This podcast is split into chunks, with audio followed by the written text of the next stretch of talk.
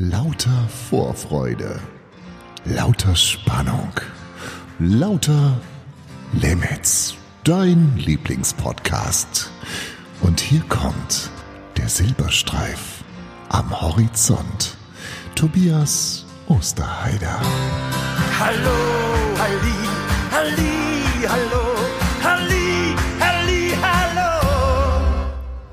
Ja, hallo und willkommen zur neuesten, zur aktuellsten und zur unverbrauchtesten Ausgabe von deinem Podcast von Lauter Limits. Und die heutige Folge trägt den Titel Ausfallerscheinungen. Ja, es ist irgendwie eine merkwürdige Zeit, durch die wir gerade gehen, oder? Innerhalb von Wochen, von, ja, im Prinzip von Tagen hat sich das Lebensgefühl gewandelt. Freiheiten, die wir bisher als selbstverständlich und unantastbar angesehen haben, Alltagsroutinen und Gewohnheiten haben sich verändert, Geschäfte sind geschlossen, Veranstaltungen abgesagt und Merkel hält eine für ihre Verhältnisse unfassbar emotionale Rede. Und nun sollen wir zu Hause bleiben. Zunächst einmal freiwillig und bald, da bin ich mir sicher, per gesetzlicher Verordnung. Alles, um die Ausbreitung von Corona zu verlangsamen. Die Ausbreitung eines Virus, welches mir vielleicht gar keine ernsthaften gesundheitlichen Einschränkungen bringen könnte, aber Menschen, die mir wichtig sind, die ich liebe, möglicherweise töten kann.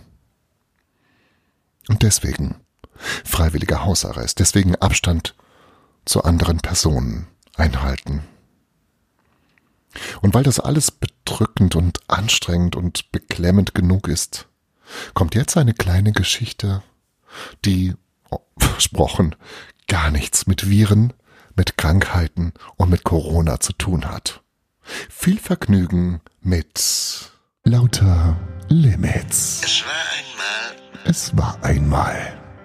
Tobias Osterheider erzählt Geschichten. Erzählen kann er ums Verrecken nicht. Der frühe Vogel schlägt Alarm. Es war einmal vor vielen, vielen Jahren in einem kleinen, beschaulichen Dorf in der Mitte Hessens ein für sein Alter recht schmächtiges junges Kind. Während es sein Abendessen, welches aus in Milch eingeweichten, matschigen Haferflocken bestand, mit zunehmend weniger Begeisterung verzehrte, wurde es von seiner Mutter mit einer Reihe von Fragen bombardiert. Die meisten dieser Fragen waren allerdings rhetorischer Natur, sowas wie lecker die Haferflocken, oder?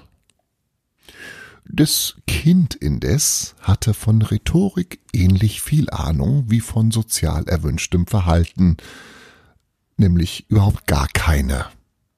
Nicht mal einen Funken. Auch kein Fünkchen. Deswegen antwortete es, die schleimige Schlotze mühsam hinunterwürgend und mit Tränen ersticktem, vorwurfsvollen Blick. Mit welcher Handlung habe ich einen derartigen Groll erzeugt, dass du eine solche Gaumenfolter für angemessen hältst, Mutter? Naja, okay. Vielleicht sagte ich auch damals einfach nur, "Bäh, i, ekelhaft. Meine Mama konnte mich allerdings nicht nur kulinarisch vor Herausforderungen stellen, sondern war mir ansonsten überaus wohlgesonnen. Aus diesem Grunde erkundigte sie sich, einige Wochen vor meinem sechsten Geburtstag, was ich mir denn so für ein Geschenk wünschen würde. Und in genau diesen Momenten zweifelte ich kurz, ob ich tatsächlich der Sohn von der Frau war, die mir eben gerade diese Frage gestellt hatte. Kannte sie mich denn überhaupt gar nicht? Nicht mal ein klitzekleines bisschen? The sky is the limit. Es gibt keine Grenzen. Unter diesem Credo hatte sie mich erzogen. Die Welt steht mir offen. Ich kann alles schaffen, wenn ich es nur wirklich will. Und Abitur habe natürlich. Was ich mir für ein Geschenk wünschen würde. Eins? Pff. Kopfschüttelnd und zzz, zzz machend, überreichte ich ihr ein 27 Seiten umfassendes Dokument mit grafischen Darstellungen der 68 wichtigsten Utensilien, welche ich für eine gesunde Entwicklung unbedingt benötigen würde. Freundlicherweise nach Priorität geordnet. Auf den ersten 25 Seiten hatte ich eine Schüssel mit Milch, und eingeweichten Haferflocken gemalt und diese dann mit zwei nicht zu übersehenden und nicht fehl zu interpretierenden Linien durchgestrichen.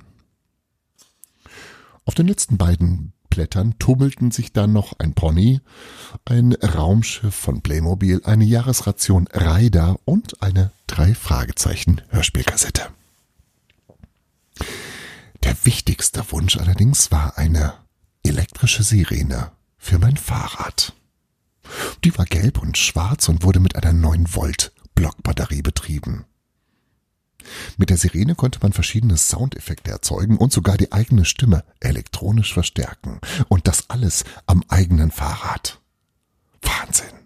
Einfach genial. Das Teil musste ich haben. Koste es, was es wolle. Obwohl. Meine Mutter jedenfalls versprach, mein Ansinnen wohlwollend zu bedenken. Falls ich die ekelhaften Haferflocken aufessen würde.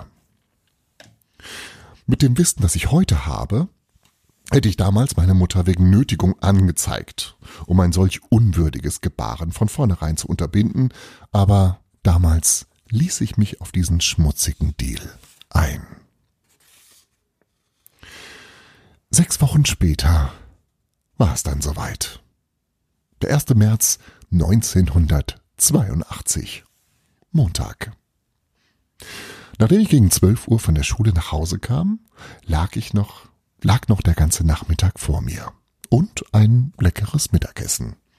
Spaghetti Bolognese. Nach der Mahlzeit zog ich mich in mein Zimmer zurück und überlegte, wie ich die Zeit bis morgen am schnellsten hinter mich bringen würde.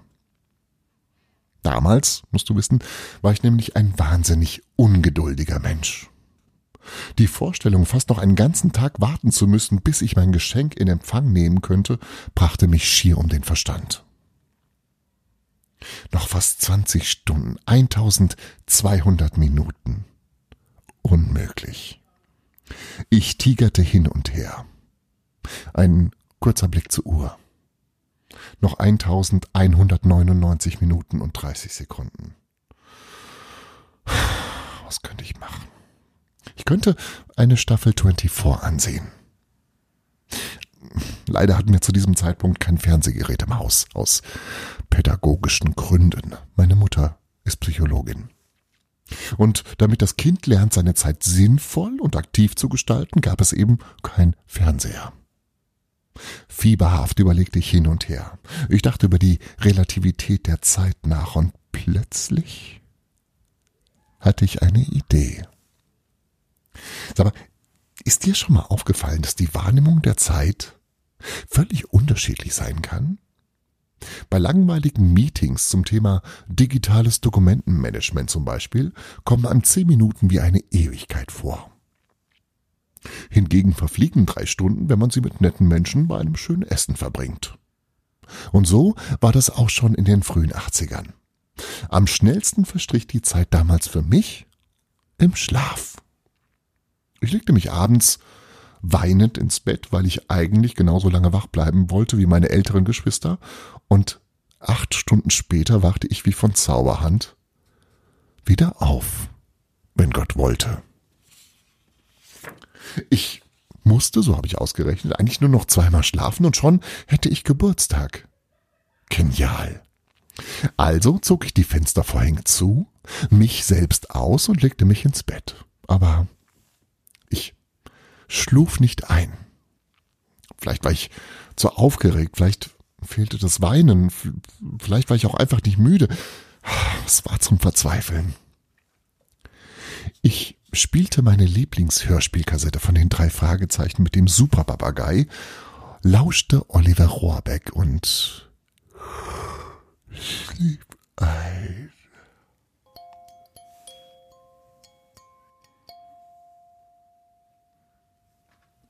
Als ich wieder wach wurde, war es dunkel. Es dauerte einige Zeit, bis ich realisierte, was geschehen war. Ich fühlte mich anders an, ausgeruht und irgendwie reifer, gelassener. Ein Blick auf den Mickey Maus Wecker offenbarte Wundervolles. Ich war sechs Jahre alt.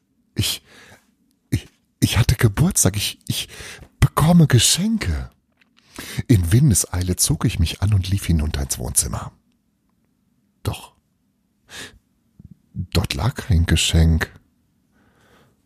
Seltsam.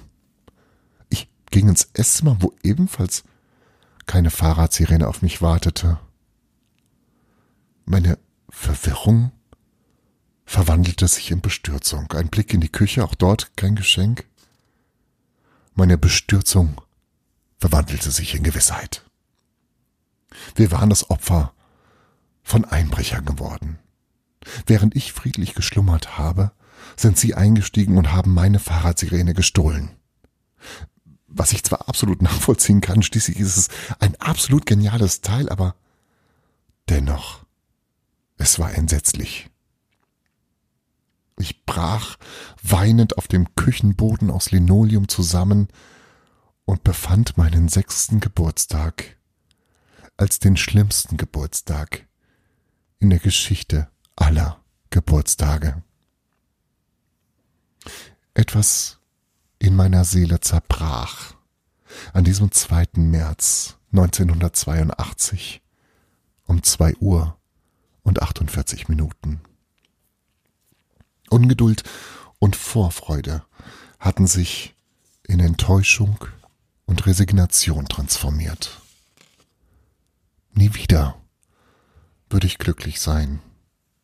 Nie wieder würde ich mir etwas wünschen. Und nie wieder würde ich so enttäuscht werden. Sämtlicher Energie beraubt, schleppte ich mich ins Obergeschoss und brach erschöpft vor dem Schlafzimmer meiner Mutter zusammen. Diese erwachte von dem Geräusch, öffnete die Tür und fragte schlafestrunken, ob ich sie noch alle hätte, hier in aller Herrgottsfrühe. Warum heißt es eigentlich so, Herrgottsfrühe? Steht Gott immer besonders gut auf? Schläft er überhaupt? Egal hier in aller Herrgottsfrühe vor ihrem Schlafzimmer herumzulungern. Mit tonloser Stimme setzte sich meine Mutter von dem Einbruch in Kenntnis und verkündete, nun ins Bett gehen zu wollen und in den kommenden zwei Tagen nicht gestört werden zu wollen. Ich müsse zunächst das erlittene Geschehen verarbeiten. Meine geplagte Mutter sah in dieser Nacht aus für mich auch aus heutiger Sicht noch nicht immer nachvollziehbaren Gründen von einer körperlichen Bestrafung ihres Sohnes, also von mir, ab. Stattdessen atmete sie tief durch, reichte mir den Autoschlüssel und verkündete, dass mein Geburtstagsgeschenk, also die Sirene, auf dem Rücksitz des weißen Renault 5 auf mich wartete. Und so war es dann auch. Meine Mutter hat in dieser Nacht etwas fürs Leben gelernt, nämlich dass der Geburtstag ihres jüngsten Sohnes nicht erst um 8 Uhr morgens, sondern bereits um 0 Uhr 1 beginnt.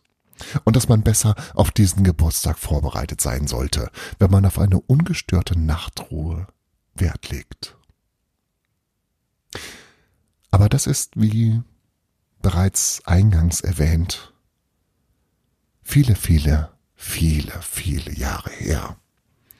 Und inzwischen bin ich älter und abgeklärter und entspannter. Es sei denn, es ist der 1. März. Lauter, lauter Limits. Vergiss